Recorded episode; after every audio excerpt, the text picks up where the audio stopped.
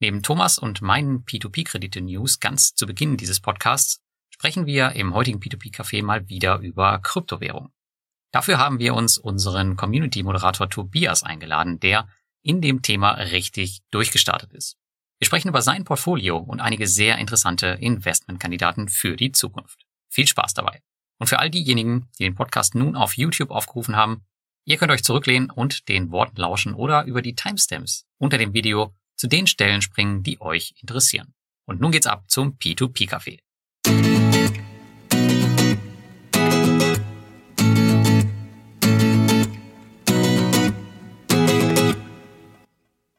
Hallo und herzlich willkommen zum P2P-Café Nummer 43 mit Thomas Butz. Hallo Thomas. Moin, moin Lars. Und mir, Lars Wrobbel. Und wir haben heute wieder einen Gast aus der Community, der aber mittlerweile schon ja, bekannt ist wie ein bunter Hund, würde ich sagen. Und zwar unseren äh, P2P-Feuerwehrmann Tobias. Hi Tobias, schön, dass du da bist. Hi Thomas, hi Lars. Moin Moin. Ja, bevor wir aber zu dir und deinen Themen kommen, Tobias, ähm, sprechen Thomas und ich erstmal wieder über unsere News der letzten Wochen, was bei uns so los war. Aber hier kannst du natürlich auch schon einhaken, wenn du irgendwas zu sagen hast. Ja, und äh, Thomas, was war bei dir los? Ich ähm, habe gehört, du hast eine neue Kreditkarte quasi kostenlos bekommen. Eine neue Kreditkarte habe ich bekommen. Ja, stimmt, ja. das war ja auch noch los. Ich habe äh, mir tatsächlich die Ruby Card geschossen bei Crypto.com, die 3500 Euro Karte für Netflix-Abo und vor allem mir wichtig waren die 10% auf den Steak. Und was viel wichtiger ist, du hast keine 3500 Euro dafür bezahlt. Genau, das muss man auch dazu sagen. Also ich habe ich schaff's ja normalerweise nie mit dem Market Timing und so. Das Timing ist nicht so meine Stärke in der Regel. Aber ich habe fast am Höhepunkt noch ein paar hundert, nee, nicht mal hundert Euro dazugelegt und hatte von vorher noch ein bisschen ein paar groß übrig und konnte dann eben die 3,5er-Karte mir jetzt klicken. Und heute wäre es nur noch 2,6 wert, der ganze Steak. Also perfekter Zeitpunkt perfekt, alles richtig gemacht. Aber gut, ich denke mal, das, das war nicht deine größten News. Ich wollte nur noch mal kurz drauf eingehen, weil das echt eine interessante Sache ist, einfach kostenfrei zu upgraden in dem Bereich. Ja, nahezu kostenfrei haben ja ganz viele gemacht. Das war ja so alle in heller Aufruhr, als der Kroder immer weiter stieg. Aber jetzt hat's, ist schon ganz schön zurückgegangen. Mal gucken, ob er nochmal Anlauf nimmt auf die nächste Stufe. Ich meine, das Stadion ist ja noch nicht eingeweiht. Da ist ja noch Potenzial. Ja, und ich habe die schwarze Karte leider nicht upgraden können. Also bis dahin habe ich auch noch ein bisschen Luft. Also darf gerne nochmal hochgehen. Genau, was eigentlich mal meine größte News, die konservative Strategie von Mintos einzuschalten. Da musste ich mich schwer überwinden dazu. Ja, okay, aber ähm, funktioniert ganz gut. Ja, perfekt. Das ist alles äh, jetzt voll investiert. Das ist eine relativ gute Diversifikation da und vor allem, das war ja auch der Hauptgrund, da hast du mich ja drauf gebracht, die Liquiditätsgeschichte, die finde ich schon interessant. Ich habe jetzt auch über 90, ich glaube 95 Prozent waren es heute Morgen verfügbar von dem Kapital. Das sind jetzt noch nicht so viel, sind ein paar hundert Euro. Aber trotz allem, das heißt, ich käme ja mit einem Klick komplett fast raus. Das ist attraktiv dann wieder, die siebeneinhalb Prozent. Ja, wobei ich noch nie getestet habe, ob das wirklich äh, instant ist und was ich auch nicht weiß, wie lange, wie sich das jetzt über die Zeit entwickelt. Also es kann natürlich mm. noch ein bisschen runtergehen. Ich kann mir nicht vorstellen, dass das bei über 90 Prozent bleiben wird. Ich war heute bei 91 Prozent, ich habe auch noch mal geschaut. Aber ja, muss man halt so ein bisschen Erfahrungswerte sammeln. Ja, und vor allem, wenn wir wieder irgendeinen Dip, heftigen erleben, ob dann, wenn alle klicken gleichzeitig, es dann funktioniert, das wissen wir ja auch, dass es meistens nicht geht, solche Schätze dann. Aber so grundsätzlich ähm, die Liquidität zu haben, wenn, keine Ahnung, Steuernachforderungen oder sonst irgendwelche nicht so dramatische Themen kommen, finde ich nicht unattraktiv. Und ich wollte mich auf Mintos ja nicht ganz zurückziehen, hatte aber jetzt echt keinen Bock mehr auf die manuellen Geschichten, weil gab hier eh nur neun, zehn Prozent da, dann ist die Frage, lohnt sich der Aufwand noch, das alles einzeln zu klicken? Das mache ich mal ein hm. bisschen mit der konservativen. Was da vielleicht ganz wichtig ist auch, dass das halt nicht äh, zu wissen ist, ist, dass es halt nicht wie bei Go and Grow ist, dass das halt einfach ähm, ausgezahlt wird, sondern es muss ja immer einen Käufer auf der anderen Seite geben. Also wenn du jetzt dein, dein ähm, Auto-Invest stoppst und auszahlen, auf ja. Auszahlen drückst, dann wird das ja, glaube ich, auf den Zweitmarkt geworfen und ein anderer muss das ja irgendwie kaufen oder zumindest jemand, der die automatische Strategie auch hat. So habe ich das verstanden. So habe ich auch verstanden, genau. Ja, ja, klar gehe ich davon mhm. aus. Aber es sind halt keine Gebühren dabei. Ne? Also wenn ich selber manuell verkaufe über den Zweitmarkt, was ja sonst immer die Option gewesen wäre, zahle ich halt die Verkaufsgebühren. Das mache ich bei dem Ganzen nicht. Außer ich habe es überlesen. und du hast halt auch nur einen Klick und das war's dann. Ja, genau, kein Aufwand. Schon nett, ja. Also ich nutze die ja auch für meine Tochter schon länger. Ich habe mich gerade auch mal angemeldet. Es ist, also ich finde es gar nicht so schlecht. Äh, geht schon ein bisschen Richtung Tagesgeld wieder und vor allen Dingen. Er hat's gesagt, er hat's gesagt. Ja, mein Gott, ich- schon zu Anfang. ja, Nach fünf Minuten. Ich schmeiß ihn raus, Moment. ja, das, das ist eine Steilvorlage, oder? Muss. Nee, also fu- funktioniert gut. Ich habe jetzt hier gerade geguckt. Ich habe, was sind das? Auch so 80 Prozent liquide auf jeden Fall. Und es läuft schon länger. Also das läuft schon über ein Jahr jetzt bei mir. Und ja, ich überlege jetzt, ob ich meinen, meinen richtigen Account, also meinen eigenen Account auch umstelle darauf, weil mich das nervt mit den ganzen Auto-Invests und so. Und dann hast du wieder Cash-Track und so. Dann, ja, nachdem Lars das jetzt auch macht, bin ich jetzt schon fast dabei zu sagen, ja, komm, egal, mach halt. Ja, Wir Lemminge, ist schon klar. ja, Aber ich, aber ich war nicht so hart wie du. Also ich habe es äh, wenigstens an meiner Freundin damals getestet. Du hast es an deinen Kindern getestet. ja natürlich, die müssen immer herhalten. Wie viel Prozent Rendite hast du in dem Account? Also da steht jetzt, ich kann gerade nur das äh, sehen, was bei Mintos drin steht, da steht 8,64. Oh, das ist ganz gut. Bei- Also ich bin Ja. schon eher bei 7,5 gewesen. Hm. Es wird runtergehen, klar, Hm. denke ich, ja, aber finde es jetzt okay erstmal. Und ich habe auch mal versucht auszuzahlen, das ging glaube ich auch. Von dem her, eigentlich macht's, was es soll. Ja. Sehr schön. Ja, und als Gegengewicht habe ich tatsächlich angefangen, mir ein Portfolio bei Bonster aufzubauen, weil da hast du ja noch wirklich solche 14 Prozenter, 12 Prozenter, 10 Prozenter in großer Auswahl, die man sich zusammenklicken kann. Und nette Aktionen, die hatten jetzt gerade irgendwie mit 10 Prozenter, die in Kryptos laufen, also mit Kryptos besichert sind, wo es nochmal 2 Prozent, wenn man über ein Auto invest- investiert hat, drauf gibt und solche Geschichten. Und Wissen wir ja alle, Lars, du hast du, glaube ich, dir deinen Finko-Anteil angeschnappt, so mit Cashback-Aktionen, äh, die ziehen auch bei mir immer noch. Trotz Finko, ja. Na, die habe ich ja nie erwischt. Nur du. Ja, ja, das stimmt leider. Ja, Bonzer ist schon cool, aber was mich da so ein bisschen abschreckt, ähm, also ich bin auch schon lange da und ich habe ich hab mein Portfolio nicht so richtig aufgestockt, weil mich der, der Aufwand halt auch abschreckt. Also du hast halt nicht so viel Kontrollmöglichkeiten wie bei Mintos. Und diese Automatisierung, die fehlt mir ja so ein bisschen. Also da musst du halt auch echt viel überwachen. Ich glaube, das wollen die jetzt auch ändern. Das haben wir auch mit dem, mit dem CEO besprochen. Das, Mhm. äh, das Interview kommt noch. Ähm, aber bis das kommt, werde ich da, glaube ich, jetzt nicht so viel aufbauen, weil ich da echt keine Zeit zu habe. Man kann im Auto Invest auch was mit Diversifikation einstellen, habe ich aber noch nicht probiert, wollte ich auch mal noch ausprobieren, mal gucken. Aber es ist auf jeden Fall mal zinstechnisch schon mal eine, eine ganz interessante Geschichte. Die Details können wir uns ja auch mal noch vielleicht die Zeit nehmen und eine eigene Folge dazu machen zu dem Thema. Ja, ja, ich habe die Diversifikation eingeschaltet von Anfang an, aber so richtig äh, diversifiziert bin ich jetzt nicht. aber gut, ist es auch noch ein kleiner Teil vom Portfolio, Gott sei Dank. Genau, und ansonsten hatte ich nur noch ein äh, Krypto-Thema so in letzter Zeit. Da habe ich mit Tobias zusammen eine Serie gestartet, Investieren in Kryptos. Teil eins und zwei sind da fertig. Das im ersten Teil, da ging es mehr so um das Thema, naja, warum will ich denn überhaupt in Kryptos investieren? Und wenn ich da drin investieren will, habe ich mir Gedanken gemacht, was meine Asset-Allokation angeht. Solche Geschichten, also so rein, ähm, ja, strukturelles oder vorbereitendes, bevor es ins eigentliche Investieren geht. Und im zweiten Teil, da das allererste, was Tobias schreibt, ist kaufen, klicken, fertig. Mhm.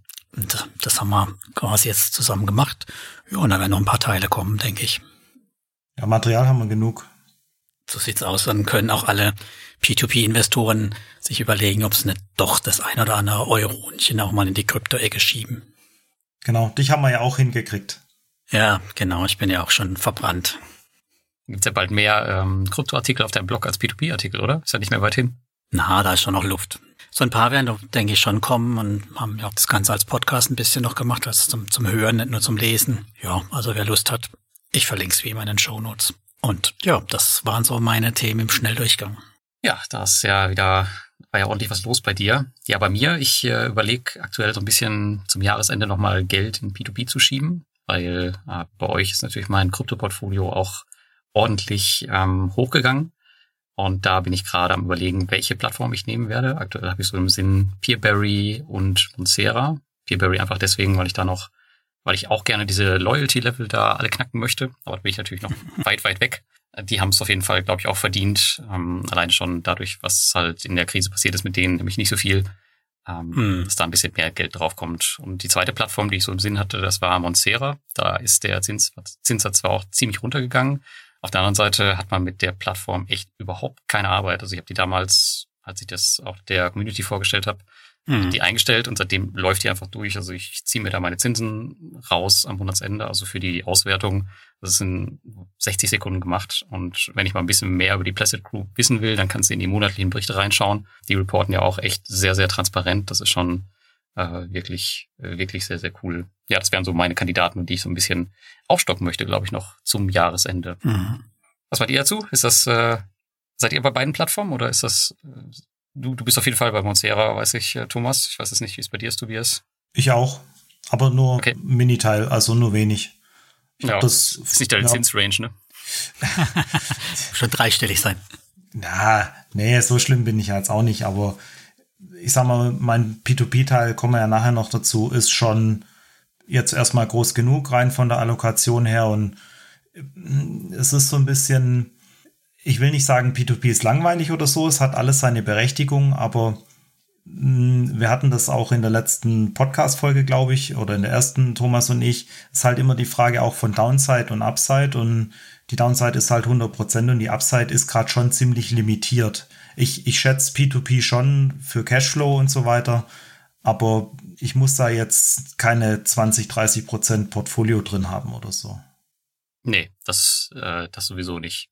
Aber wo wir gerade bei 20, 30 Prozent Portfolio sind, äh, das ist halt in meinem Krypto-Portfolio passiert. Also ich habe mal mhm. angefangen mhm. mit ein Prozent, dann habe ich mir so eine Grenze gesetzt von drei und Anfang des Jahres war ich dann bei acht und mittlerweile, ich habe heute nochmal geschaut, äh, waren es dann 22 und ich war sogar schon mal bei 25 Prozent die letzten Wochen. Also das ist echt der absolute Wahnsinn. Ja. Und ähm, momentan überlege ich selber gerade, ähm, wie ich damit umgehe. Also mhm gehe ich wieder zurück und sage, ich, ich rebalance alles und verkaufe und schichte das in Aktien um? Oder sage ich, okay, das ist jetzt der neue Status quo und das bleibt jetzt so? Und mhm. ähm, dahingehend überlege ich jetzt gerade, mein Regelwerk ein bisschen anzupassen und eventuell tatsächlich ja die Kryptos so zu belassen, hm, wie es ist. Aber natürlich muss man sich dann auch damit wohlfühlen, wenn es dann halt mal innerhalb von einem Monat äh, 30, 40 Prozent nach unten geht oder mal wieder so Kryptowinter kommt. Ja. Ja. Kommt auch darauf an, wie dein Regelwerk ist. Also wenn dein Regelwerk heißt, ich schichte einmal im Jahr wieder auf die Zielgröße des Regelwerks um und du hast auf einmal nur noch fünf Prozent Kryptos und musst die wieder auf 25 hochheben, machst du das? Ähm, nee, mein Regelwerk ist dahingehend äh, ein bisschen dynamischer. Also was das Rebalancing angeht, habe ich jetzt keinen festen Zeitpunkt oder so. Ich mache das halt immer mit dem Cashflow, den ich so reinkriege, ähm, dass ich das dann halt, dass ich bestimmte Assetklassen stärke, ähm, ja, oder halt nicht. Aber bei 25% Kryptos ist es halt schon fast unmöglich. Also ich muss es halt wirklich einen großen, müsste einen großen Teil verkaufen, mhm. ähm, um da wirklich ja, signifikant runterzukommen. Was natürlich auch wieder steuerliche Nachteile hat und extrem Aufwand ist. Und man braucht ja auch Alternativen. Und da bietet sich tatsächlich momentan auch nicht so viel an. Ich meine, klar kann man in den, in den, in den Aktienmarkt investieren, ob das aber gerade ähm, bei der Summe, die ich dann zur Verfügung hätte, eine gute Idee mhm. ist bei den Ständen, weiß ich nicht so genau. P2P würde ich jetzt auch nicht unbedingt so weit aufpumpen wollen. Ja, ich glaube, das wird darauf hinauslaufen, dass ich es tatsächlich so belassen wär, werde. Ähm, dazu muss ich auch sagen, ich bin bei vielen Projekten schon sehr, sehr lange dabei. Bin ja echt früh eingestiegen und selbst wenn ich jetzt halt 80, 90 Prozent Verlust mache, dann wäre ich trotzdem noch im Plus, was eigentlich der Wahnsinn ist. Aber mhm. das ist halt so immer ja, die, die Früchte davon, wenn man halt früh dabei war. Von der anderen Seite hatte ich halt ganz zu Anfang das Risiko und alle haben mich für verrückt gehalten, aber heute sieht's halt anders aus. Ja. Genau. Gibt es vielleicht noch eine andere Strategie, Lars? Also kommt ein bisschen natürlich drauf an, wie dein Portfolio so aussieht. Also wenn du halt ja, viele Altcoins drin hast, dann ist Verkaufen vielleicht eine gute Idee, wenn, wenn die Kurse gut sind. Aber wenn du jetzt wirklich nur in den etablierten Coins drin bist, dann ist Hoddeln bestimmt kein Fehler. Oder du verkaufst einen Teil und gehst eher Richtung Stablecoins und machst dir eine kleine Cashflow-Maschine, so wie bei P2P auch. Ja, genau. Das ist auf jeden Fall auch eine Überlegung. Wobei, wie du schon sagst, ich bin tatsächlich größtenteils in den großen Coins drin. Also zwei Drittel des Portfolios sind wirklich ähm, Bitcoin und Ethereum. Also von mhm. daher, äh, Ethereum ist sogar noch ein bisschen größer geworden dieses Jahr als Bitcoin. Aber ja, Gut, aber das ist äh, mein persönliches Thema. Äh, aber auf jeden Fall ist das jetzt eine schöne Überleitung, würde ich sagen, zum Thema Kryptowährung, Absolut. was nämlich heute unser Fokusthema ist. Also wahrscheinlich haben es die Zuhörer bis hierhin schon gemerkt, dass es keine reine P2P-Folge wird. Ähm, ja, Tobias, du bist so zu unserem heimlichen Community-Experten geworden, was das ähm, Thema Kryptos angeht. Aber das wirst du uns, denke ich, jetzt selbst erzählen. Ähm, vielleicht wäre es mal ganz cool, wenn du mal kurz erzählst, ähm, wer du bist und was du machst und wie du mhm. vor allem zu P2P und Kryptos gekommen bist. Ja, klar, gern. Also, ja, viele kennen mich vielleicht tatsächlich, mehr oder weniger zumindest das Profilbild, wobei bei den Community-Treffen bin ich bisher auch immer dabei gewesen. Ich bin Tobias, ich bin 39 Jahre und ja, mache hauptsächlich die, die Krypto-Community bei Lars mittlerweile irgendwie so, wie man halt so reinrutscht, ja. Äh, hat sich so ergeben, glaube ich. Läuft auch ganz gut, ist auch eine gute Community, mache ich gerne. Und ja, wie bin ich zu den ganzen Themen gekommen? Na, vielleicht noch ein bisschen mehr zu mir, kurz so im echten Leben, ja. Ich mache das natürlich nicht hauptberuflich, ich habe einen echten Beruf. Ich bin Informatiker und ähm, arbeite ja im Bereich von Microsoft-Technologien im weiteren Sinne. Ich bin ja, deswegen auch der P2P-Feuerwehrmann, weil ich auch leidenschaftlicher Feuerwehrmann bin seit ja, 25 Jahren mittlerweile, also schon als Jungspund angefangen. Und wenn ich noch ein bisschen Zeit habe, neben Familie und Beruf und Telegram und so weiter und so fort, dann setze ich mich auch gerne mal auf mein Rennrad und fahre durch meine Heimat, den Schwarzwald, und genieße die Sonne und das Wetter. So. Genau. Und ja, wie bin ich zu den ganzen ja, Krypto- und P2P-Themen gekommen. Tatsächlich, und das ist jetzt äh, kein Klischee, also P2P habe ich äh, über Lars Block äh, gefunden, sozusagen. Ja. Mal passives Einkommen gegoogelt irgendwie und dann äh, beim Lars gelandet. Und dann habe ich gedacht, naja, okay, gucke ich mir mal an. Und bei mir ist es tatsächlich so, die ganzen Investment-Sachen mache ich ja mit meiner Frau zusammen.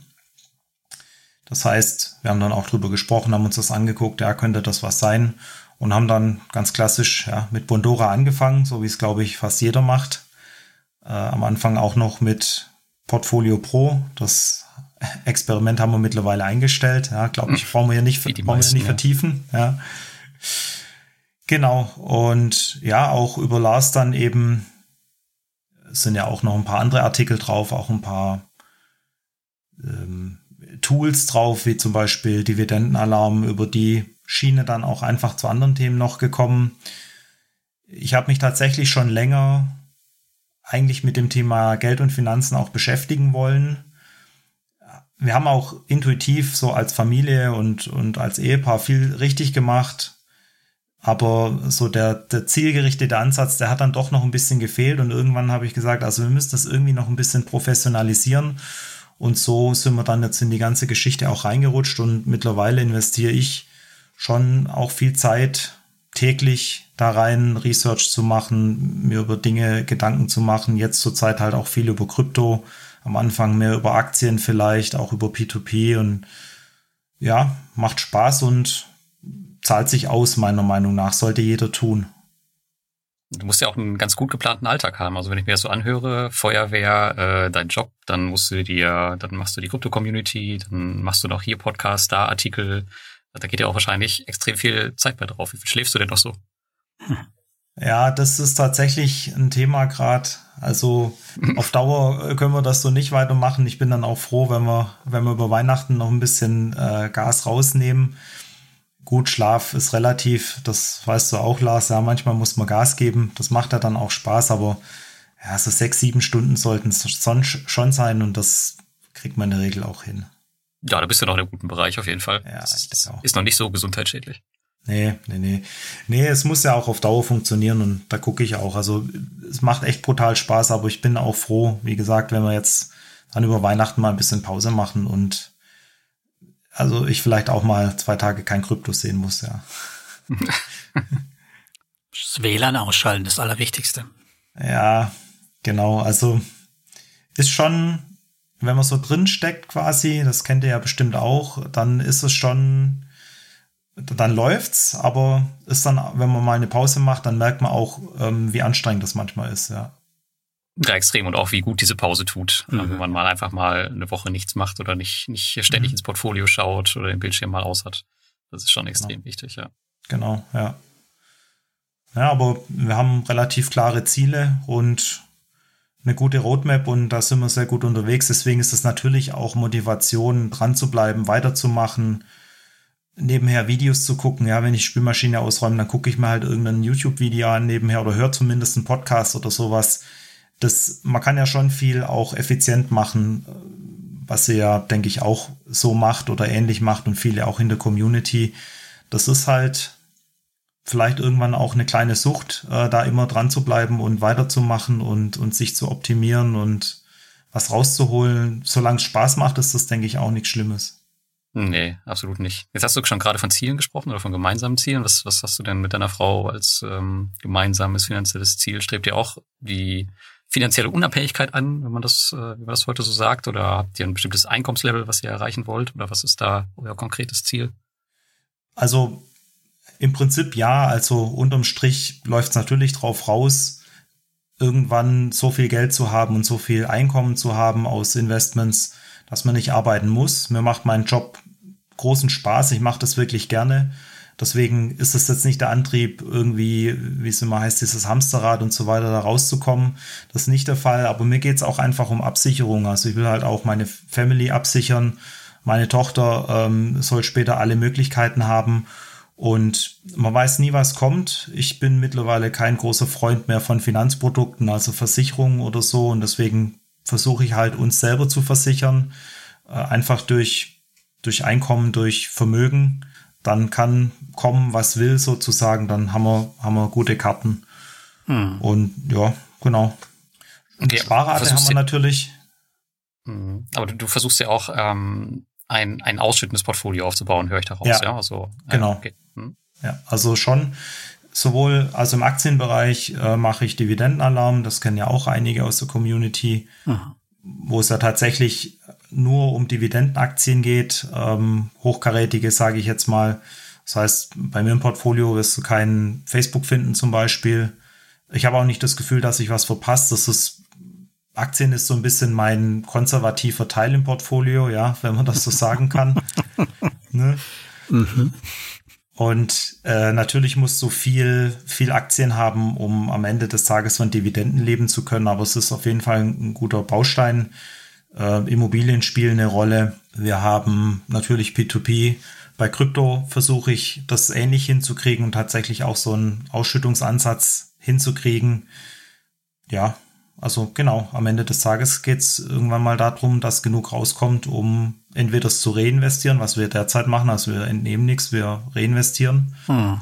Ja, oder halt dann irgendwann auch mal was davon zu kaufen, wenn man möchte. Ist dann schwierig, oder? Jetzt was zu kaufen. Ich finde jetzt immer, wenn man noch was hat zum Reinvestieren, denke ich immer, soll ich jetzt wirklich was kaufen oder kann ich nicht doch hier ein Häppchen kaufen oder da ein Häppchen kaufen? Bei Aktien jetzt? generell, ich finde gerade, wenn Geld übrig ist am Ende des Monats oder überhaupt, dann versuche ich das sofort zu investieren, statt auszugeben. Mhm. Also wir drehen es ja um. Ich habe ja auch vor einer Weile noch einen Artikel zu unserem Kontenmodell geschrieben ähm, beim Dividenden-Alex auf dem Blog. Wir sparen ja am Anfang des Monats. Das heißt, wir haben relativ für viele wahrscheinlich krasse Budgets, wo wir wirklich so gut wie unser ganzes Leben rein budgetieren. Und das ähm, dann über Daueraufträge im Prinzip auch auf die entsprechenden Konten verteilen. Das heißt, am Ende des Monats ist bei uns eigentlich gar kein Geld übrig. Also bei, bei mir eigentlich Konto. auch. Ja? Aber ja. Äh, manchmal schaffe ich es ja dann doch noch ein bisschen was übrig zu haben. Und dann mhm. muss es muss auch sofort investiert werden. Ja, klar, also genau, das machen wir auch. Also wir teilen es dann auf, wir legen dann noch einen Teil zurück auf unser Anschaffungskonto, wenn mal der Kühlschrank kaputt geht oder so. Ah, okay. Und die andere Hälfte geht dann in, in unser Investitions- Konto, Investitionstopf, wie auch immer. Und von daher, wir gucken immer, dass wir die Sparrate schön hochhalten, also 50 Prozent und mehr jeden Monat auf jeden Fall. Mhm. Und das zahlt sich aus, meiner Meinung nach. Hm, nicht schlecht. Ja. Dann wollen wir mal dein Depot durchgehen, oder? Du hast es schon gesagt, hier oh, ja. Einzelaktien. Wie viele, wie viel hast du Einzelaktien? Einzelaktien müsste ich jetzt gerade nochmal durchzählen, so 20, 200, 2000? Nee, nee, keine 200, eher 20. Also, ja, 20 kommt hin. Sind einige Klassiker dabei, ja, da Shell, ING habe ich drin, also Bank, Exxon, GlaxoSmithKline, BASF, RTL, IBM, also querbeet. Es hört sich sehr nach dem äh, Dividendenalarm-Portfolio an. Na klar, Alex. Ja. ja. Keine, keine Frage. Also jetzt auch nicht, weil er das kauft oder so, sondern ist ja ein Tool. Und klar gibt er Tipps und, und macht Analysen und so. Dafür ist es ja auch da. Dafür bezahlt es am Ende des Tages ja auch. Mhm. Aber ähm, mir hilft das enorm. Also vor allen Dingen halt die Bewertung der Phasen, ob es halt gerade eher zu kaufen oder verkaufen geht. Ja. ja, genau, dafür nutze ich es auch. Wobei ich die Verkaufsphase jetzt gar nicht nutze. Also ich kaufe einfach mhm. nur, aber dafür ist halt super, weil der halt so eine Vorselektion macht und dann genau. ja, kannst halt dein, dein Research noch machen, was dir passt und dann hast du es einfach. Und das geht extrem schnell. Genau. Ja, genau. Und Aktien werde ich auch weiter ausbauen natürlich. Ich muss jetzt keine 200 Aktien haben, aber noch ein bisschen mehr verteilen über mehr Branchen, über mehr Länder. Länder, genau, mhm. Währungen und 20 Umständen schon auch. Nicht so übermäßig diversifiziert. Ne? Ja. Wenn ich auch höre Shell und Exxon. Ich, ja, ich habe ich hab tatsächlich einen kleinen Ölklumpen drin. Mhm. Äh, ich habe bei, äh, bei Exxon vor allen Dingen kurz vorm Corona-Crash relativ gut zugeschlagen. Das hat sich jetzt letztes Jahr natürlich als nicht so glücklich erwiesen. Mittlerweile ist es gut. Ja, Shell habe ich dann noch im letzten Jahr gekauft und das läuft ziemlich gut. Also da hatte ich einen guten Einstiegspreis und klar, ich will jetzt auch noch mehr Richtung ja, IT, Telekommunikation gehen, weil das ist ja auch von Berufswegen eher meine Expertise. Da kenne ich mich aus, da werde ich dann in der nächsten Kaufphase bestimmt auch noch mehr zuschlagen dann. Und den ganzen Wachstumsbereich, den lässt aber einfach links liegen, da passt dann nicht in dein Beuteschema. Nee, genau, also das passt nicht in die Strategie. Das Einzige, was ich tatsächlich äh, in weiterem Sinne als Wachstumswert habe, ist Microsoft. Das ist aber eigentlich, kommt es daher, dass das Mitarbeiteraktien sind. Und ähm, ein Traum. Ja, genau. Die haben nichts gekostet. Das ist sehr gut gelaufen. Da haben wir jetzt. Für den Schwaben. Mhm. Ja, also Wahnsinn. Äh, da haben wir jetzt auch einen Teil in der letzten Verkaufsphase dann ja ver vergoldet, kann man schon sagen. Ja, das die waren von 2013 oder so, also die sind, die sind richtig geil gelaufen. Da mhm. brauchen wir nicht drum rumlabern, das ist wirklich äh, sehr gut gelaufen, ja. Okay, dann also Aktien haben wir abgehakt. Mhm. Was haben wir noch in deiner Liste? Ja, P2P habe ich noch, ja, genau.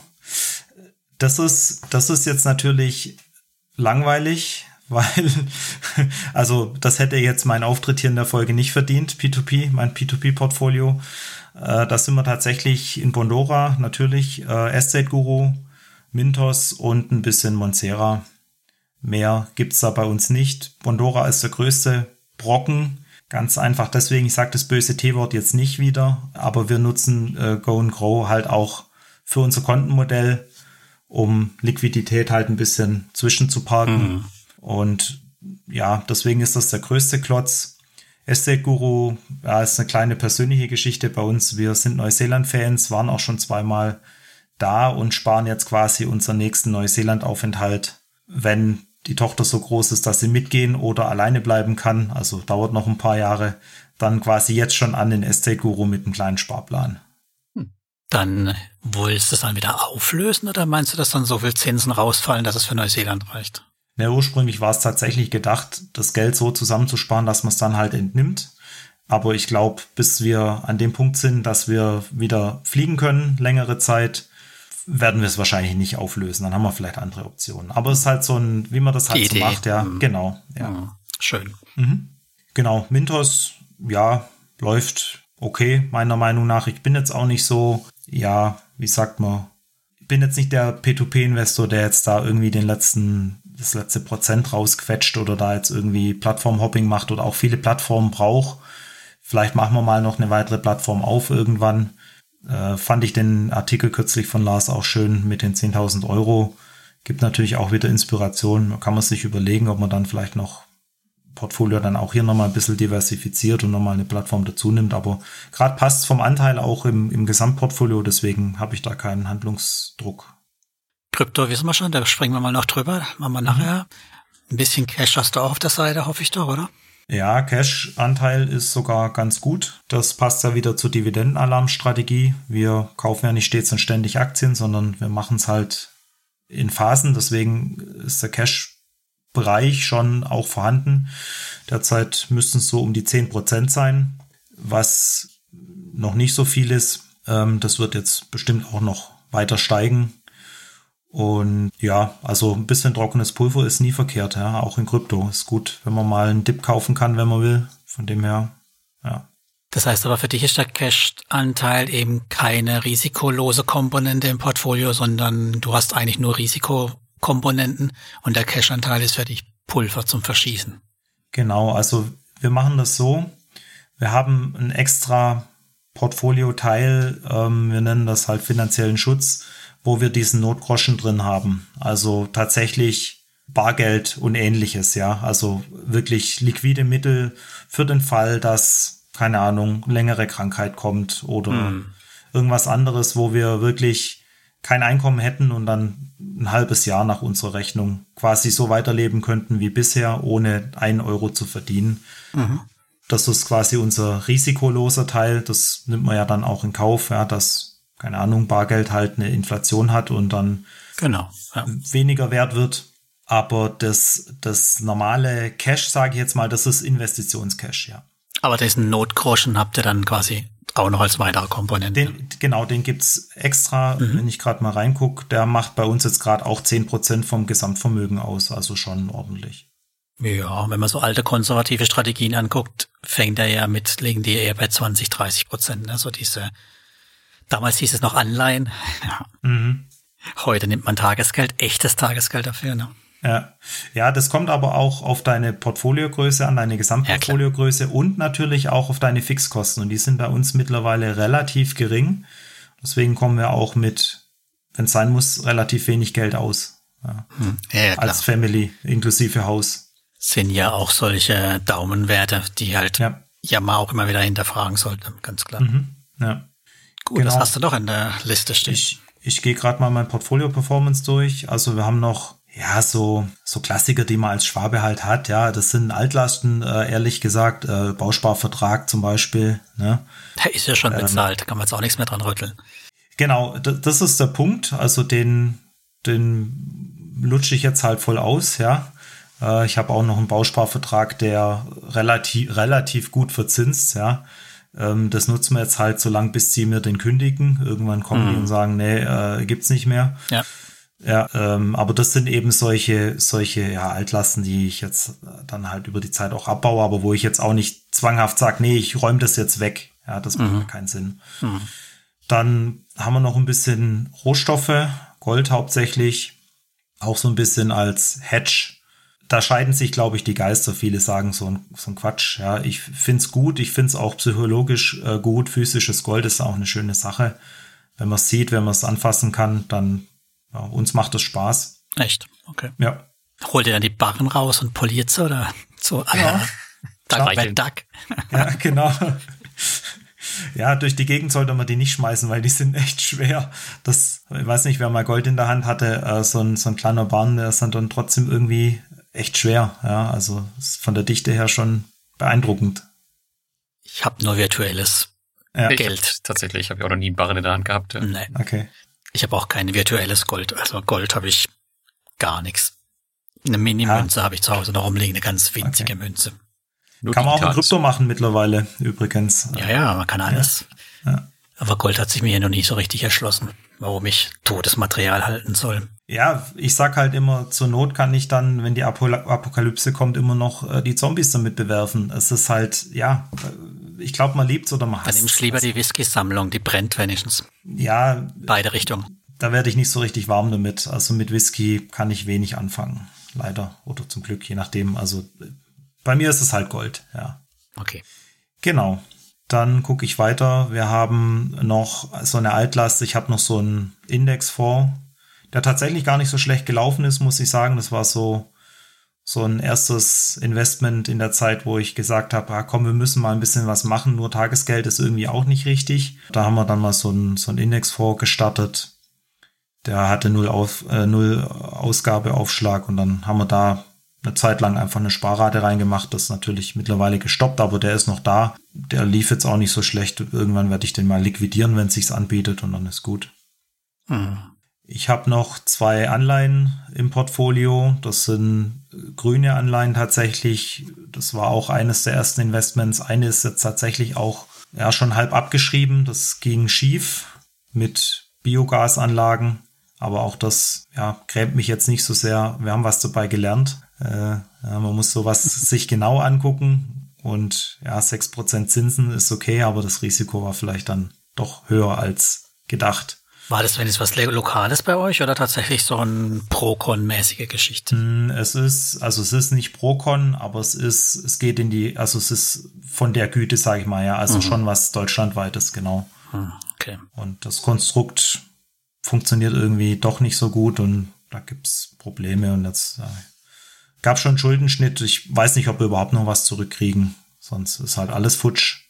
Und ein anderes Projekt haben wir auch noch, das scheint wohl zu klappen, so wie es aussieht. Und das wird auch zurückgezahlt im März. Und dann hoffe ich, dass ich Zins und Kapital wiedersehe. Und dann ist das Thema Anleihen für mich an der Stelle in der Form auch beendet. Genau. Und dann gibt's noch fetten Batzen Krypto.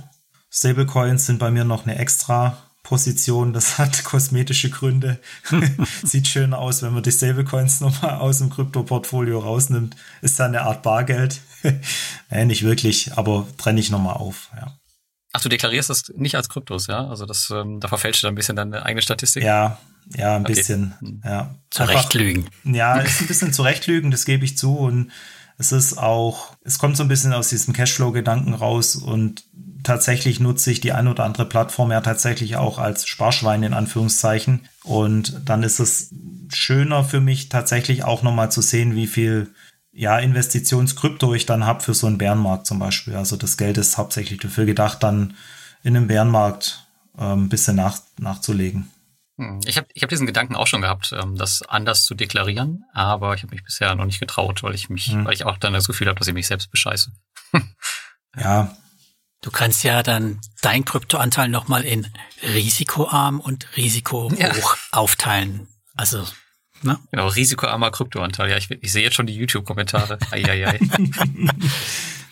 Naja, so wie ich mir halt meinen P2P-Anteil auch aufgeteilt habe in echtes und, und Buyback P2P. Ja. Mhm, ja. ja, kann man machen, klar. Kann man machen. In Portfolio Performance hast du ja alle Freiheiten, ne? Genau, kannst du alle Schweinereien machen. Ja. Aber dann tauchen wir mal ein in deine Kryptos. Wann hast du genau, angefangen? Hier erste Bitcoin selbst gemeint oder nicht? Nee, ganz so schlimm ist es nicht. Also ich schäme mich im Nachhinein auch ein bisschen dafür, dass ich das Thema doch relativ lang ignoriert habe als ja, Informatiker irgendwie.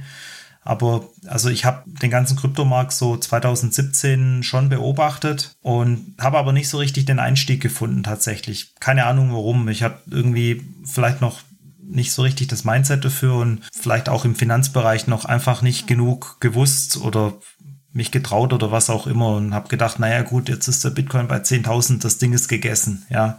Mhm. Und ähm, dann denkst du halt so, ja gut, pff, ja, dann halt nicht, dann mache ich halt mit Aktien weiter oder so, ja.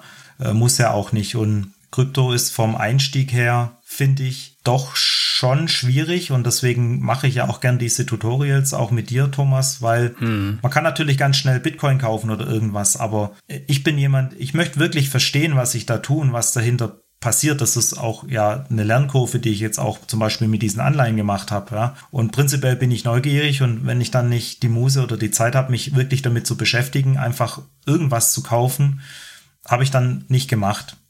Am Ende des Tages war es dann so, dass wir 2019 die ersten Bitcoins gekauft haben. Also nicht mehrere, aber den, die ersten Bitcoin-Anteile, ja. Mhm. Und das dann, ja, gemacht und eigentlich auch wieder so ein bisschen vergessen. Aber natürlich schon immer mal wieder drauf geschielt und dann im Laufe der Zeit habe ich mich, weil es mich einfach auch gejuckt hat und eigentlich ja schon jahrelang gejuckt hat, mehr und mehr damit beschäftigt. Und jetzt seit, ja, kann man sagen, seit 2020 bin ich da schon interessiert unterwegs und steckt da auch viel Zeit rein, viel Energie und habe das Gefühl, immer noch nichts zu wissen. Also es ist wirklich auch ein Riesenfeld. Und es verändert sich auch rasend schnell, ja. Ja. Also du kommst ja gar nicht so schnell dahinterher. Also das ist genau. ähm, dagegen sind Aktien tatsächlich, wie du sagst, äh, ziemlich langweilig und konservativ. Ja, genau. Und, und das ist auch so für, für mich, für uns gefühlt, Aktien sind ein, sind ein No-Brainer für, für mich mittlerweile, weil ich einfach sage, naja gut, was soll da schiefgehen? Klar geht's mal, geht's mal runter, geht's mal hoch. Aber wenn man in wirklich solide Werte investiert, dann auf, auf lange Sicht kann da nicht viel schiefgehen. Und deswegen ja, beim Einzelwert schon, da darfst, darfst du nichts vormachen. Also schau dir an, was noch im S&P 500 drin ist, was vor 50 Jahren drin war von denen. Also ja. das äh, muss man schon aufpassen bei Einzeltiteln. Kann auch schief gehen, klar. Ja, aber ich investiere ja nicht in die, in die 500 Klitschen in Amerika. Es sind keine Klitschen, aber es sind, es sind auch große Firmen, keine Frage. Aber, aber, hallo. Ja, wenn ich, aber wenn ich halt in Procter Gamble investiere oder in, in Unilever oder so. General Electric? Äh, vielleicht auch, habe ich jetzt gerade noch nicht, ja, aber die, ich weiß, das sieht nicht so gut aus. Vielleicht. Weiß äh, man nicht. Ja. Also, was ich sagen will, ich, ich gehe ja nicht all in in eine Aktie, sondern auch da teile ja, ich ja wieder auf und wer meine Artikel liest, der weiß das auch. Ich schreibe immer Diversifikation rein und da stehe ich auch dazu. Deswegen unterm Strich denke ich, passt's und habe jetzt mit Aktien auch schon eine gute Rendite gemacht, was natürlich, glaube ich, die letzten zwei Jahre jeder ge geschafft hat, sonst hat er wirklich was falsch mm. gemacht. Dirk Müller. Ja, genau, da gibt's halt keine Upside und keine Downside. Das ist einfach eine gerade Linie. Ja. Nee, ja, die also, Crash-Propheten, die würden dir da wirklich was anderes erzählen, wo wir gerade ja, natürlich. haben. Also da befinden wir uns in einer Everything-Bubble, laut einigen. ja. Ja, muss man einfach auslassen, meiner Meinung nach. Also ich genau. finde es ich find's verwerflich, was da zum Teil gemacht wird und wie da mit der Angst von Leuten Geld verdient wird. Ja. Unglaublich, ja. Aber lass uns zurück zu den Kryptos kommen. Also, mhm. dich hat das Technische interessiert. Hast du noch durchdrungen, wenn es den Bitcoin? Ja, also ich schäme mich ähm, tatsächlich auch dafür ein kleines bisschen. Ich habe noch nie ein Buch gelesen äh, über Bitcoin, wie es dann tatsächlich ganz, ganz, ganz genau interess äh, funktioniert. Interessiert mich jetzt aber auch äh, brennend und äh, werde mir das über Weihnachten jetzt auch mal nochmal genauer äh, angucken. Einfach inhaltlich ist ja, sagen wir, fachlich interessant. Hm. Um jetzt zu investieren, muss ich nicht wissen, welche, welche Hashing-Algorithmen da laufen oder so, aber das ist jetzt für mich auch ähm, professionelles Interesse, sage ich mal, beruflicher Art, einfach sowas zu verstehen, weil wir haben ja auch in der Informatik tatsächlich Anwendungsfälle für, für Blockchain-Technologien. Und ja, ich, ich konzentriere mich halt auf bestimmte Ökosysteme, auf manchmal auch einfach auf einzelne Coins vielleicht, guck mir das an und überlege mir, ob da ein Use Case dahinter steht, den ich gut finde. Ich habe natürlich auch ein paar Zockerpositionen drin, da brauchen wir auch nicht verheimlichen, aber ist jetzt nicht so, dass ich jetzt hier irgendwie Daytrading mache oder wild rumspekuliere oder so. Das finde ich immer sau cool, ne? Wenn ich überlege, wenn du rausgehst in die normale Welt und sagst zu jemand, ah, ich investiere in, Bitcoin und Ethereum und ich habe dann in den Kryptos noch ein paar Zockerpositionen. ja. Da fragen sie dich ja schon, wo bist du, auf welcher Welt, ne, auf welchem Planet? Mhm, natürlich, also du musst immer, immer im Klaren sein, immer wieder auch im Klaren sein, wir leben ja schon auch in einer Blase, also in einer Investmentblase, in einer Kryptoblase, in einer, keine Ahnung, also wir haben ja alle eine Brille auf, die wir, durch die wir gucken und wenn du die Brille von jemand anderem aufziehst, dann sagst, sagt er, oh mein Gott, was machst du da? Das ist Wahnsinn, ja. Mhm. Von dem her ist immer alles relativ, ganz klar. Und also mir ist klar, dass das auch alles auf Null gehen kann. Ich glaube es nicht, dass es komplett auf Dauer alles auf Null geht, aber eine kleine Wahrscheinlichkeit bleibt natürlich immer. Passenderweise wird die heutige Folge gesponsert von der Bison App, die eng mit der Börse Stuttgart zusammenarbeitet. Bison ist vermutlich der einfachste und aus Deutschland stammende Zugangspunkt oder neudeutsch On-Ramp zum Kauf von Kryptowährung. Du investierst hier ganz easy über eine Smartphone-App und deine Kryptowährung werden wohl so sicher gelagert wie nirgendwo sonst. Kürzlich hat Bison auch endlich Sparpläne hinzugefügt, ein Feature, auf das viele schon sehnlichst gewartet haben. Du kannst also nun ganz entspannt und passiv ab einem Cent dein Kryptoportfolio aufbauen und von den allgemeinen Marktschwankungen profitieren. Besser geht's doch nicht, oder? Wenn du Bison testen willst, dann findest du ein 15 Euro Startguthaben im Link in den Show Notes. Und nun geht's weiter mit dem Podcast. Dann lass uns mal in die ganzen Coins reingehen, oder Lars? Oder mhm. haben wir noch was drumrum, was uns interessiert? Nee, das, das Portfolio interessiert mich jetzt tatsächlich auch, was, was er da so mhm. alles drin hat. Bitcoin und Ethereum haben wir ja abgehakt. Die Langweiler-Coins hast du auch, ne? Genau, das, äh, das Krypto-Tagesgeld ist erstmal weg. Genau. Also ich kann mal nach Anteil im Portfolio sortieren und da ist es jetzt tatsächlich so, durch den, durch den letzten Run bei Crypto.com ist der Crow tatsächlich jetzt auch knapp meine größte Position im Portfolio. Und dann kommt schon, also mit knapp 10% tatsächlich, also 10% von meinem Krypto-Investment, knapp synchro derzeit. Dann habe ich. Aber nicht, weil du die dickste Kreditkarte hast, sondern du hast die tatsächlich auf die Seite gelegt und willst mit denen irgendwas tun. Genau, also ich habe ich hab die Karte, die du auch hast. Ich habe die nur einiges früher gekauft als du. Mhm. Meine Frau hat auch eine. Das ist äh, dekadent und Luxus, ja, aber wir haben, wir haben äh, beide eine. Und allein das sind ja schon 20.000 Gro Stand heute, die da ja, arbeiten oder drinstecken sozusagen. Ich habe auch extra keinen. 20.000 äh, waren es zu der Zeit. Ich habe ich hab 5.000. Also jeder, jeder hat 10. Ah, okay. Also ja, halb jede so Karte, teuer. Mhm. Genau, jede Karte war 10, äh, 10.000 Gro damals. Das war noch zu den Zeiten, als in Gro gemessen wurde. Das hat damals so 1200 Euro gekostet etwa. Trotzdem also, überschaubar, ja. Ja, ja, genau. Also ich würde heute auch keine zwei Karten für 3500 Euro machen jeweils, das ist klar. Sich nicht. Nee, genau. Und die Crow, die ich jetzt habe, sind tatsächlich dann, also deswegen habe ich auch kein Restake gemacht, jetzt als der große hoch war kürzlich, weil ich wollte die drin lassen im Steak, damit die weiter verzinsen.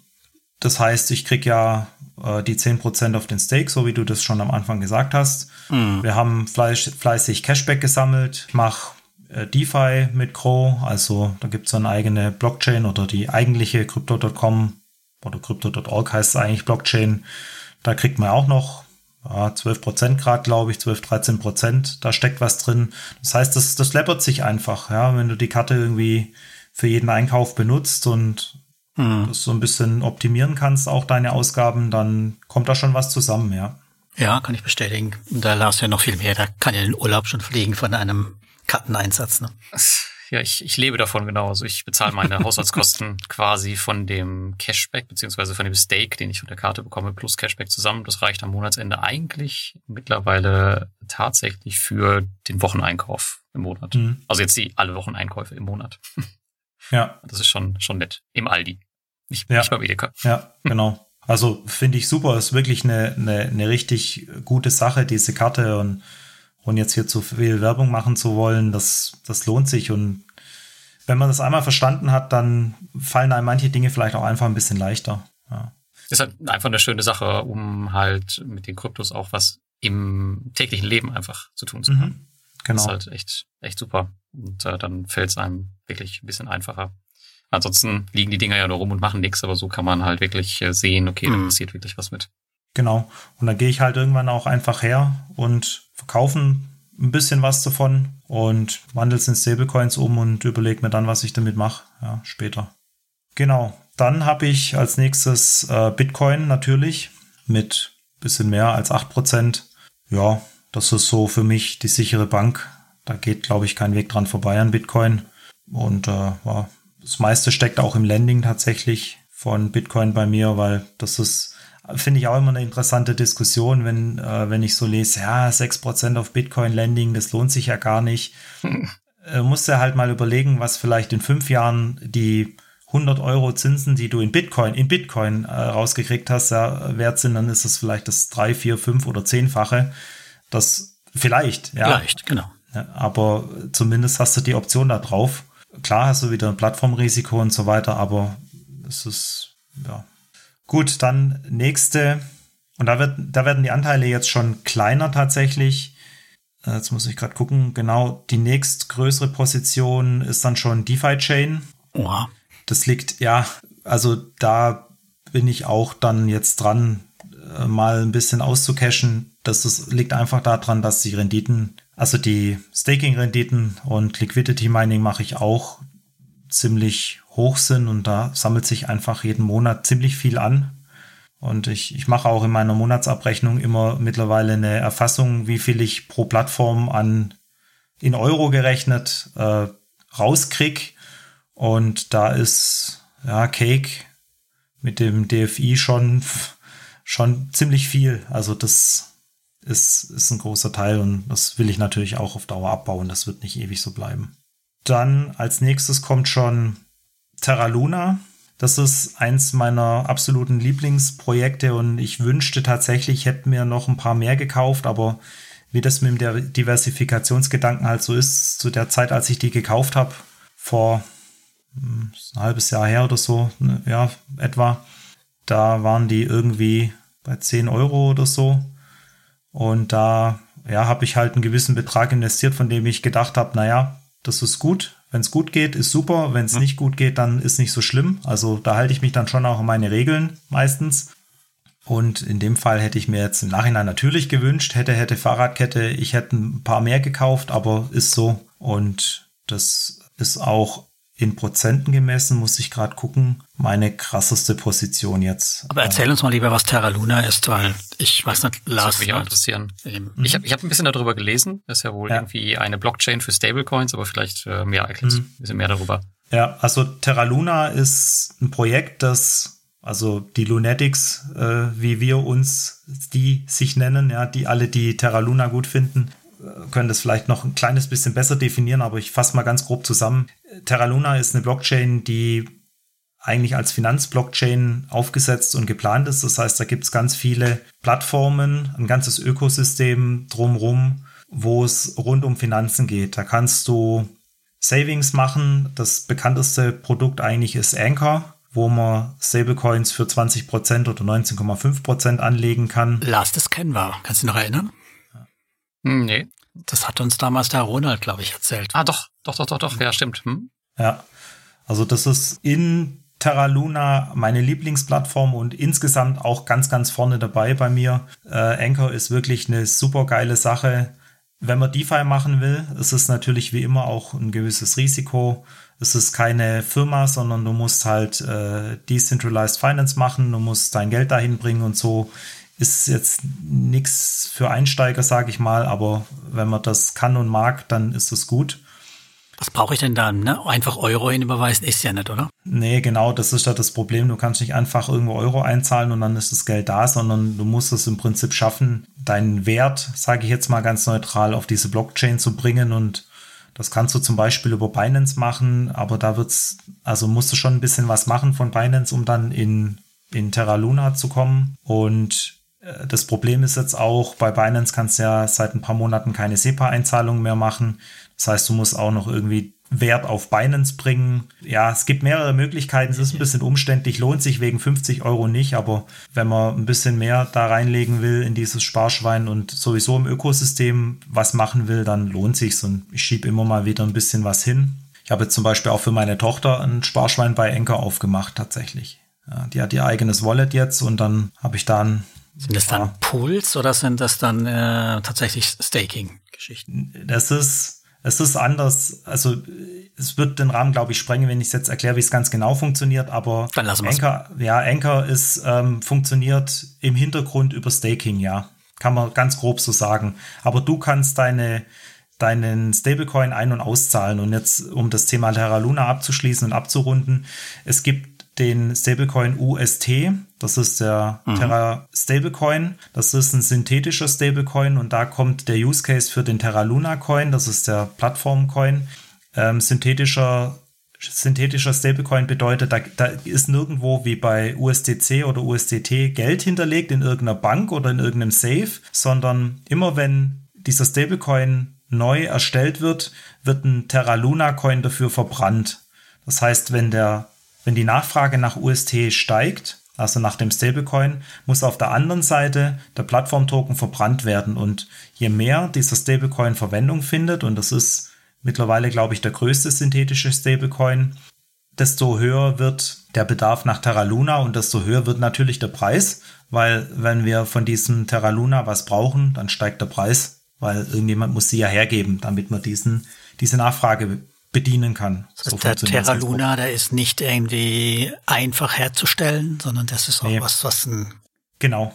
Das geht immer hin und her sozusagen. Also wenn, wenn, es wird auch UST wieder verbrannt, also das Stablecoin, wenn zu viel da ist, wird dann auch wieder weggenommen und dann werden daraus wieder Terra Luna gemacht. Mhm. Also es ist, ist wie ein Swimmingpool im Prinzip, der sich immer wieder ausgleicht.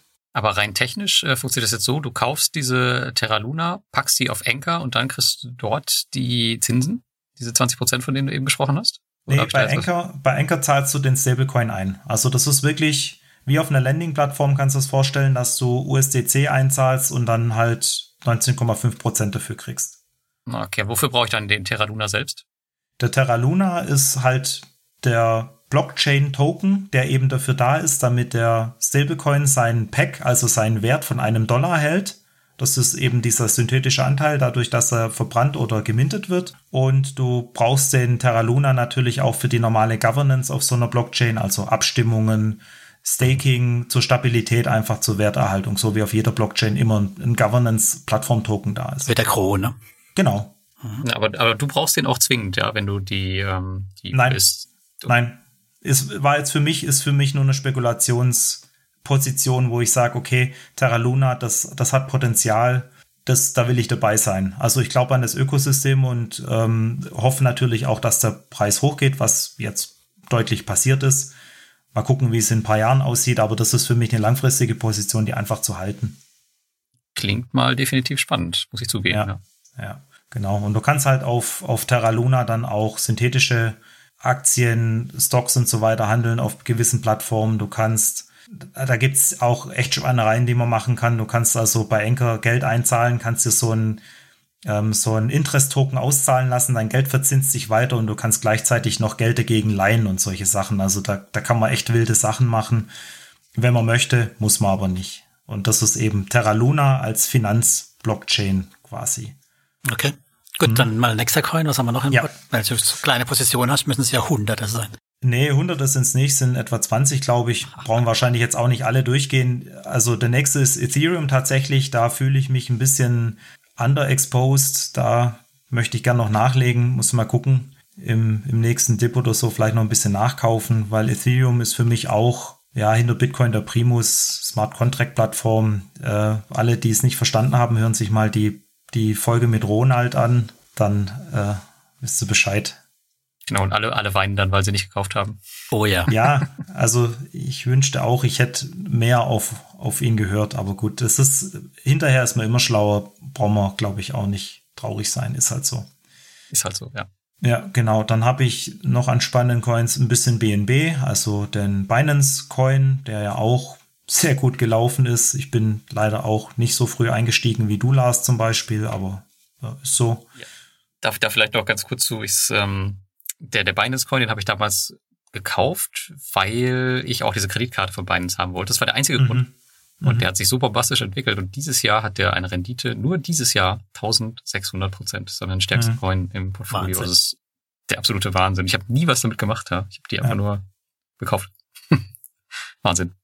Genau. Gut, mach ja, weiter. Dann, dann habe ich noch ein paar äh, DeFi-Coins, also so PancakeSwap. Das ist ein Plattform-Token von PancakeSwap, der DeFi-Plattform auf der Binance Smart Chain. Ähm, ich habe ein bisschen Nexo, ja, von der Nexo-Plattform. Die kennen ein paar Leute wahrscheinlich wieder, habe ich ja kürzlich auch einen Artikel dazu geschrieben. Einfach weil die Zinsen in Nexo ausgezahlt werden und man die für die Loyalty-Levels braucht. Ich habe noch spannend vielleicht Cosmos, das ist Atom eigentlich, also Cosmos, die Cosmos Blockchain ist eine Blockchain, die dafür da ist, andere Blockchains miteinander zu verbinden. Da sehe ich einen großen Use Case drin und deswegen glaube ich auch an die Zukunft dieser Blockchain und habe mir den Governance Token besorgt und äh, ganz spannend, um nochmal auf das Thema Crow zurückzukommen, da habe ich tatsächlich einen Teil meiner Crow genommen und habe die in diesen Atom Coin geswappt. Da gibt es auch eine DEX, also eine dezentrale Exchange dafür, die Osmosis DEX und äh, da kann man also von der Crypto.com Chain in die andere Blockchain das, den Crow hinschicken und dann kann man den da swappen. Und dann weinen, wenn der Crow massiv ansteigt. Ja, das war tatsächlich äh, ein bisschen, ein bisschen schade dann. Ich habe die Crows, so wie du, Thomas, ja auch, dann in den Liquidity Pools auch drin. Und dann kann man den Impermanent Loss mal ausrechnen, wie viel Geld man jetzt virtuell verloren hat, weil man den Crow nicht gehalten hat und ihn jetzt verkauft, sondern weil er in diesem Pool im Verhältnis ja, weniger geworden ist sozusagen. Aber das gehört zum Spiel dazu. Ja, dafür gibt's äh, fette Renditen. Die müssen dann halt diesen, diesen, diese Momentaufnahme von Verlust dann auch ausgleichen. Außerdem hätte man auch verkaufen müssen. Richtig, genau. So ist es.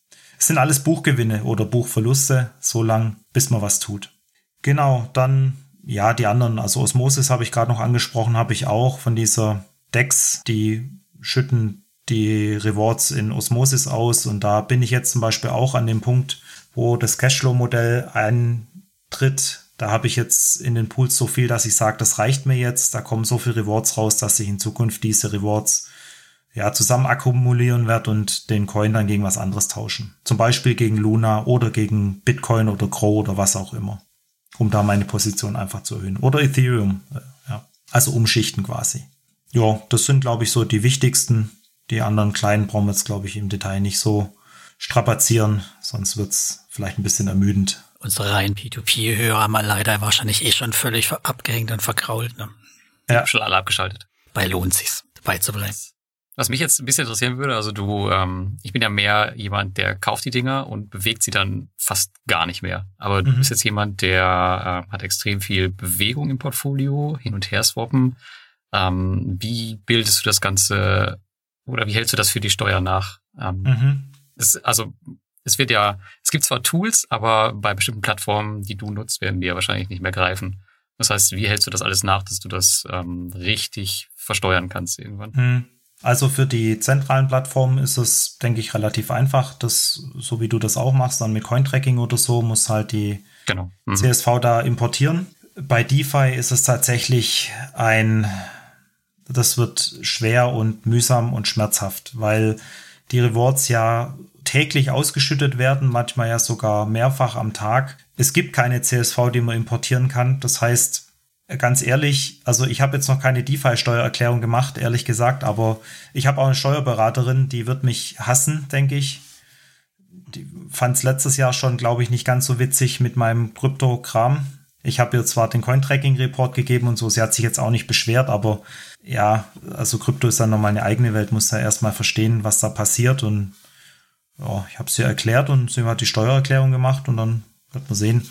Für DeFi, um jetzt darauf zurückzukommen, ist, glaube ich, der einzige praktikable Weg, tatsächlich herzugehen und das vielleicht auf, auf Monatsbasis runterzubrechen und zu sagen, ich habe diesen Monat die und die Rewards gekriegt und die dann entsprechend auch in Cointracking so einzutragen, weil sonst es geht nicht. Also du willst es anders machen. Das kriegst mhm. du nie mehr raus. Also ist meine Meinung. Wenn das jemand weiß, wie das geht, dann äh, nur her damit. Aber ich kann keine Zehntausende von Buchungen irgendwie händisch wenn es überhaupt Buchungen gibt, oder? Ich meine, manche hast ja gar keine Buchung.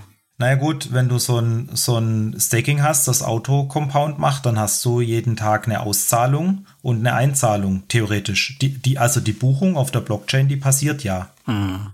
Okay. Und das muss ich echt auslesen können. Ne? Richtig, und das kannst du eigentlich gar nicht richtig auslesen. Du siehst ja nur, dass es mehr wird, irgendwie. Ja. Und deswegen musst du halt einen gewissen Wert vielleicht ansetzen für den Coin in dem Monat. Und ich glaube, damit bist du schon gut dabei. Also was Besseres fällt mir ehrlich gesagt auch nicht ein an der Stelle. Also bei Zufluss musst du versteuern und wenn halt eine Auszahlung passiert, dann ist das einmal oder mehrmals täglich theoretisch der Fall, aber in der Praxis glaube ich nicht handelbar. Ja, aber immerhin machst du dir Gedanken drüber. Also viele schreckt dieses Thema ja auch ab und wenn, wenn ich Leute frage, dann heißt es immer, ja, versteuere ich nicht, weil kommt sowieso ja. niemand hinter. Also das ist ja für die, für die Finanzämter genauso kompliziert, da irgendwie hinterzukommen, wie für dich, die ganzen Steuern nachzuhalten. Und Absolut. viele ignorieren das Thema dann komplett einfach. Genau. Das ist aber auch nur eine Frage der Zeit, bis, bis es auch da ankommt. Ja, das, das ja. denke ich auch. Das denke ich auch. Also die Technologie wird ja weitergehen und ich glaube auch, also eine Blockchain ist an sich ja was Transparentes. Das haben ja auch viele nicht verstanden.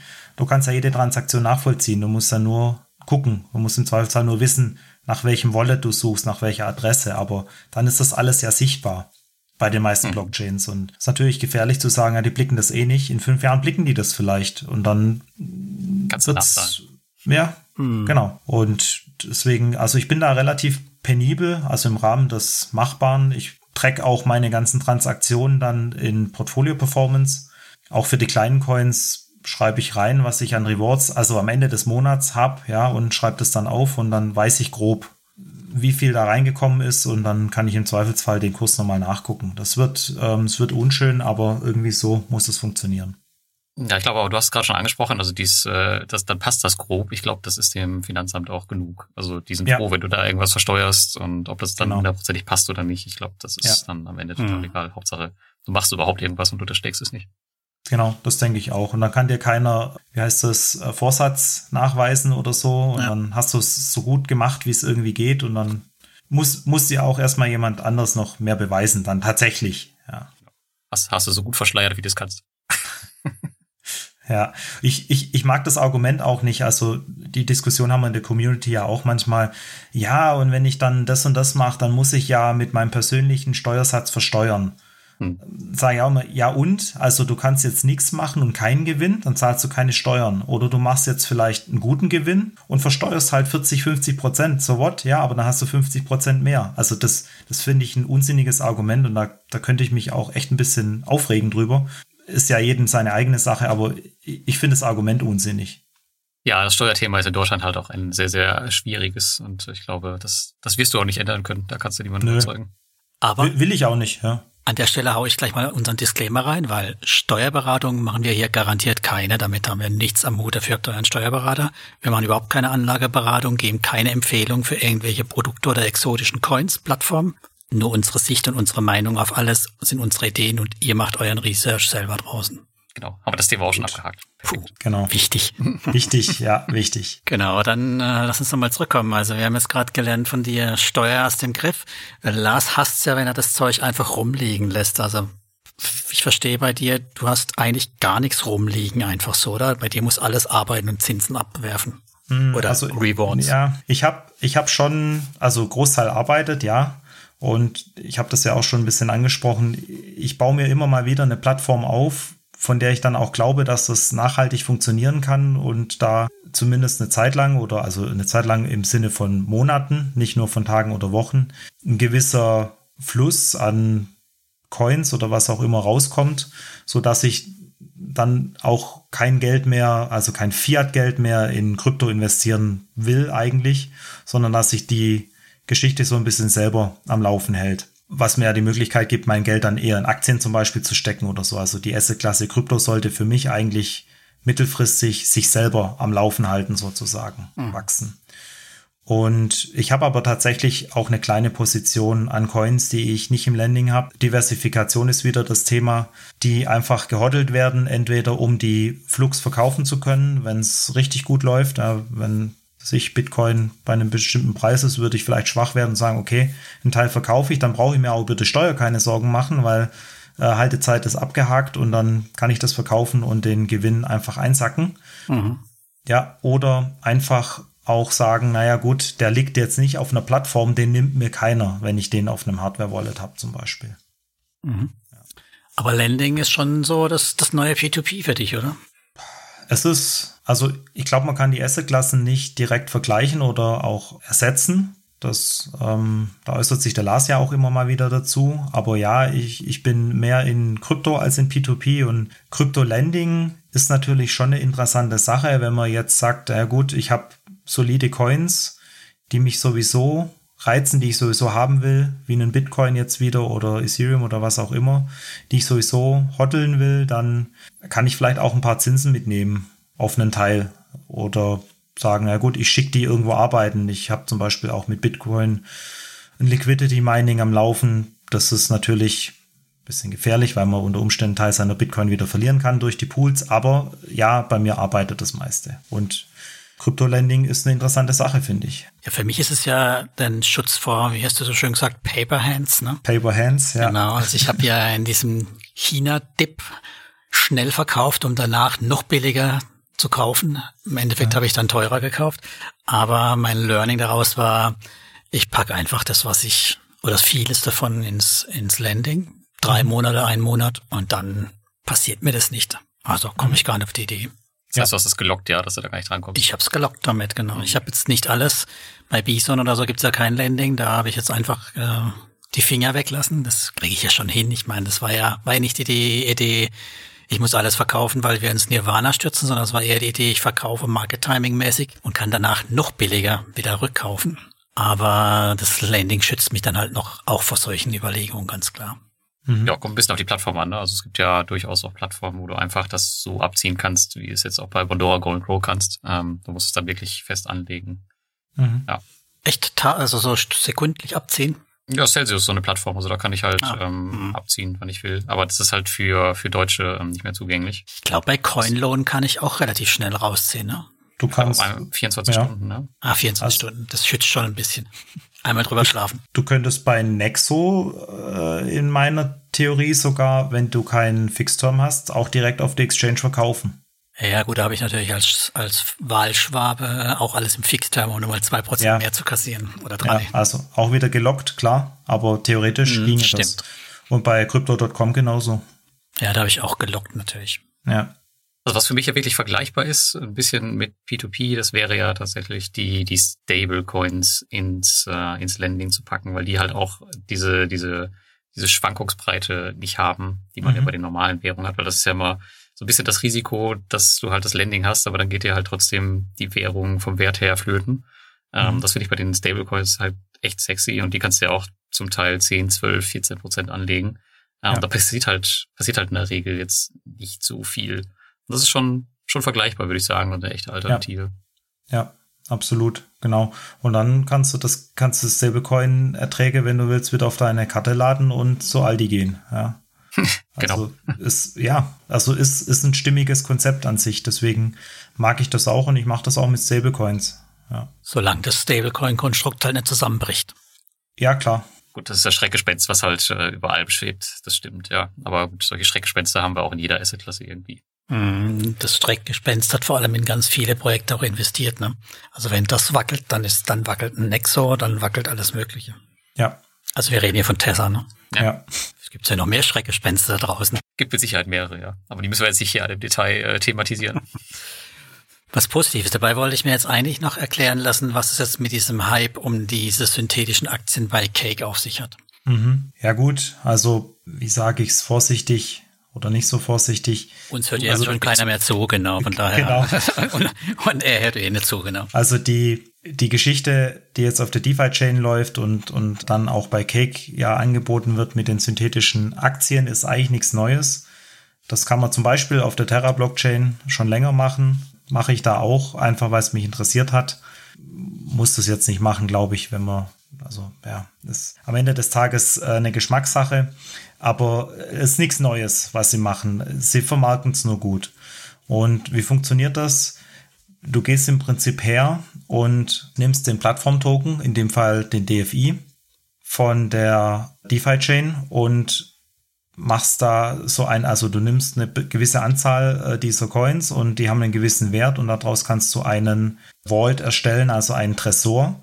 Und diesen Vault kannst du beleihen. Und je nachdem, in welchem Verhältnis du das machst, also man sollte da eine gewisse Sicherheitsmarge drin lassen, vielleicht nur die Hälfte nehmen oder so, also 100% Sicherheit drin lassen, kannst du dir dann äh, wieder einen gewissen Wert auszahlen lassen, zum Beispiel in einem Stablecoin. Und wenn du diesen Stablecoin dann nimmst, dann kannst du mit dem Dinge machen. Du kannst so auch äh, über diesen Mechanismus Aktien erstellen. Das sind aber keine echten Aktien, sondern das sind synthetische Aktien. Deswegen heißt es so. Die haben mit der echten Tesla-Aktie zum Beispiel nichts zu tun. Die tun nur so, als wären sie eine Tesla-Aktie und haben den ursprünglichen Preis der Tesla-Aktie an dem, in dem Augenblick, wo dieser Vault erstellt wird. Und der Preis von dieser synthetischen Aktie bewegt oder entwickelt sich auch komplett anders also kann sich anders entwickeln und ist losgelöst von der echten Tesla-Aktie. Also die heißt nur Tesla. Mhm. Ja. Und so kannst du dir quasi so ein, so ein synthetisches Aktienkonstrukt aufbauen. Du kannst auch so tun, als würdest du Gold oder Silber oder Öl oder sowas äh, anbieten. Muss einfach quasi diesen, diesen Wert in Form von Coins einloggen und dann jemand anderen finden, der das kauft. Und jetzt ist natürlich die Frage, wer kauft sowas? Mhm, das ist ein Glas das, mit heißer Luft, oder? Ja, genau. Also in der Theorie, also die, die es positiv sehen und finden, die sagen, naja, synthetische Aktien bieten Leuten die Möglichkeit, auch an solchen, an dieser Asset Class teilzunehmen, die vielleicht Probleme haben, Bankkonto zu kriegen oder einen Broker oder so. Also wir sprechen ja nicht über Leute in Deutschland oder in Europa, sondern vielleicht in Entwicklungsländern. Das sind ja oft auch DeFi-Projekte, Cake ist ja kein Decentralized Finance, ist eine zentrale Plattform und DeFi Chain ist auch sehr zentralisiert. Mhm. Meiner Meinung nach, nach wie vor. Aber wenn du auf Ethereum oder jetzt auch auf Terra oder so so ein synthetisches Aktienthema machst, dann reicht dir ja eine Wallet. Du brauchst einen Internetanschluss, einen Computer, ein Handy und ein Wallet. Du kriegst keine Prüfung von irgendeiner Bank, ob du würdig bist, mhm. ähm, ein Depot zu haben, ob du genug Bonität hast und so weiter, das gibt's alles nicht. Und du kannst auch Bruchteile von Aktien zum Beispiel handeln, wenn du das möchtest.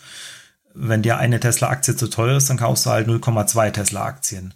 Und das ist so die Theorie dahinter.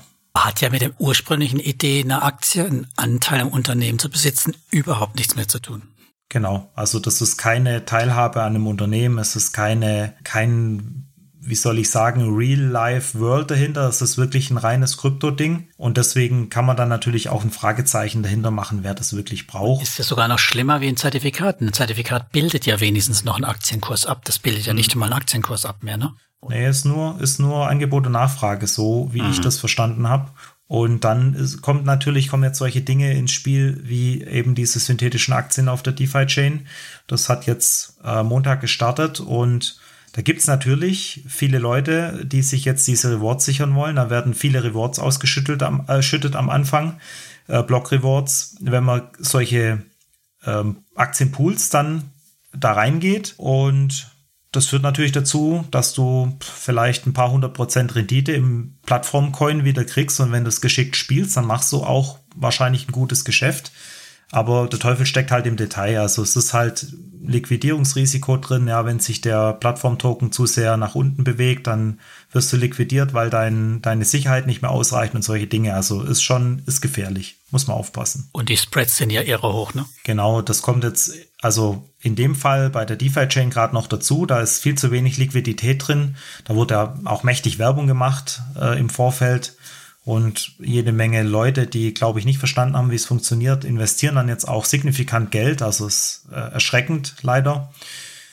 Und äh, das hat dazu geführt, dass eigentlich viel zu wenig Liquidität da ist. Und dann hast du zum Teil für einen US-Dollar halt nur 60 Cent gekriegt oder so. Das ist halt 40 Prozent Spread drin. Wenn du in den Pools mitmachen willst, musst du auf der DEX eintauschen, also den DFI, den du irgendwo anders gekauft hast, mhm. vielleicht mit Fiat-Geld dahin schicken, eintauschen und dann kriegst du 40 Prozent weniger für dein Geld in, in einem Stablecoin und das ist natürlich irre. Und wenn du dann noch eine Aktie kaufen willst, die ist nochmal 40 Prozent teurer, das heißt, du kriegst 40 Prozent weniger für dein Geld und musst dann ein 40 Prozent teureres Asset noch kaufen, hast du 80 Prozent verloren. So viel Rewards kommen jetzt erstmal nicht rum. Also das ist dann ungut. Ja, es hört sich doch nach einem klassischen Beginnerprodukt an, oder? Ja, genau. Also das, das ist auch das, was ich an der Stelle nicht gut finde, dass da Geld eingesammelt wird von Leuten mit aggressivem Marketing, die, die wirklich keine Ahnung haben, was sie da tun. Das ist wirklich hm. traurig. Also es ist okay, wenn jemand das ausprobieren will und das machen will. Ich habe das auf der, auf der Terra Chain auch gemacht ja, aber mir war klar, was da passiert. Das ist eine Long-Position, eine Short-Position und so weiter. Machst du da, ja, kann sein, dass du liquidiert wirst. Aber wenn ich das so in die Telegram-Gruppen reinguck, nur drüber fliege, also ich lese da nicht mit, weil es ist unmöglich, da, da geht's ab, dann haben 80, 90 Prozent der Leute nicht verstanden, was sie tun. Die sehen nur 300 Prozent Rendite. Oh, geil, da muss ich rein. Ja. Heute 300, morgen 200, Heute, übermorgen ja, genau. 100 und, und, und. Ist ja natürlich so ein klassisches äh, ja, Influencer-Business. Ne? Also er hat ja, ja, eine recht große Reichweite und er sammelt halt erstmal mm, ja alles ein, was geht. Und ja. das reicht vielleicht am Ende schon für einen guten Start. Genau, so ist es. Und dann sieht's gut aus, weil 20.000 Leute investiert haben und weil dann natürlich auch der Coin hochgeht. Da brauchen wir uns ja auch nichts vormachen, weil so viele Leute dann auch diesen Coin noch schnell kaufen, damit sie da reinkommen. Ähm, dann, dann ist das halt fragwürdig. Ja, was aber für dich am Ende gut ist, weil du ja den, den, äh, den Coin auch hältst und äh, für uns natürlich. Richtig. Ja, wie hat genau. ihn auch.